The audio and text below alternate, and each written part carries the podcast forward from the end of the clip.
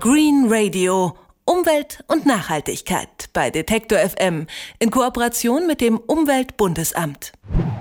In der Landwirtschaft sind sogenannte Monokulturen der Standard. Auf Äckern wächst nur eine Pflanzenart.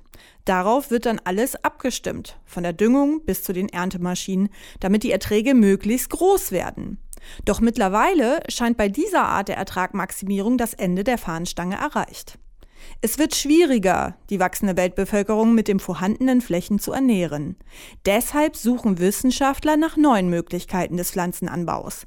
Zum Beispiel Mischkulturen, sprich verschiedene Pflanzen gemischt auf einer Fläche. Was das für Vorteile hätte, damit beschäftigt sich Jana Petermann, Juniorprofessorin für Biologie an der Freien Universität Berlin. Einen schönen guten Tag. Guten Tag. Wie kann man sich Mischkulturen konkret vorstellen? Wächst da salopp gesagt Mais und Roggen durcheinander auf einem Feld? Also das habe ich jetzt noch nirgends gehört oder gesehen. Das läuft meistens im kleineren ab, also zum Beispiel in Wiesenökosystemen oder äh, im Futteranbau. Da kann man sich zum Beispiel eine artenreiche Wiese vorstellen. Das würde man auch schon als Mischkultur bezeichnen. Allerdings gibt es auch sogenannte Agroforstsysteme, wo sehr unterschiedliche Pflanzenarten miteinander angebaut werden, also zum Beispiel Schattenbäume und äh, Kaffee. Sie betreiben Grundlagenforschung zum Thema Mischkulturen. Um welche Form von Mischkulturen geht es da konkret? In meiner Forschung geht es eben um Wiesenökosysteme, nämlich zum Beispiel könnten diese als Weide genutzt werden und hier arbeite ich mit Systemen, die vor allem in Mitteleuropa vorkommen. Diesen Ökosysteme mit bis zu 60 Arten Mischungen.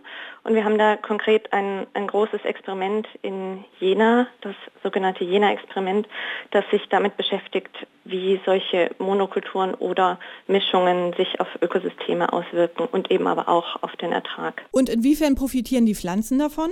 Also wir konnten zeigen, dass äh, Pflanzen sehr viel besser wachsen, wenn sie in Mischungen wachsen können. Also es werden Ressourcen besser ausgenutzt und aber auch Schädlinge können besser abgeblockt werden, wenn man artenreichere Systeme hat.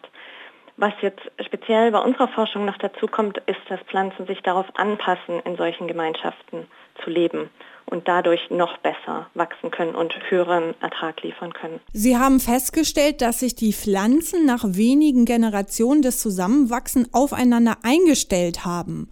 Was heißt das? Wir konnten über nur acht Jahre feststellen, dass sich die Arten, die in Mischungen gelebt haben, darauf angepasst haben, in dieser Mischung zu existieren. Also sie haben ihre Eigenschaften dahingehend verändert, dass sie Ressourcen besser mit anderen Arten teilen. Also zum Beispiel haben sich die Arten äh, ausdifferenziert, haben verschiedene Höhe entwickelt oder verschiedene Blattformen, um Ressourcen, vorhandene Ressourcen in der Gemeinschaft besser nutzen zu können, als das Monokulturen machen. Wie lässt sich das Prinzip Mischkultur auf große industrielle Landwirtschaft übertragen? Wenn man sich vorstellt, dass man verschiedene Arten im landwirtschaftlichen Anbau mischen soll, dann kommt natürlich sofort das Problem der Logistik, dass verschiedene Arten zu verschiedenem Zeitpunkt zum Beispiel reif werden. Also wenn man jetzt das Beispiel von dem Mais und dem Roggen benutzt, das wäre sicher logistisch sehr schwierig, diese zu ernten. Aber es gibt durchaus Potenzial in der Landwirtschaft, Mischungen anzuwenden, zum Beispiel in den erwähnten Wiesenökosystemen, wo der Reifezeitpunkt jetzt nicht so eine große Rolle spielt. Es gab auch vor ein paar Jahren eine Studie, die gezeigt hat, dass man zum Beispiel zur Biokraftstoffgewinnung sehr gut artenreiche Mischungen einsetzen kann. Ich kann mir das auch für Forstwirtschaft und, und Agroforstbetriebe sehr gut vorstellen.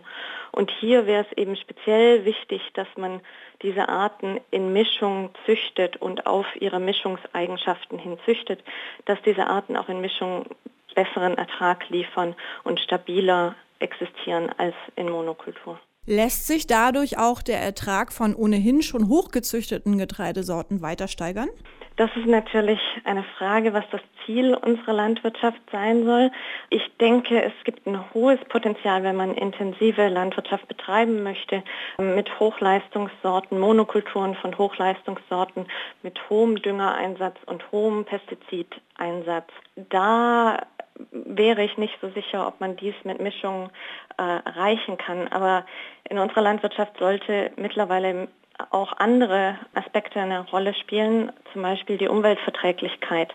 Ich denke, wir können einfach nicht mehr weiter mit diesen Hochleistungssorten und Systemen wirtschaften.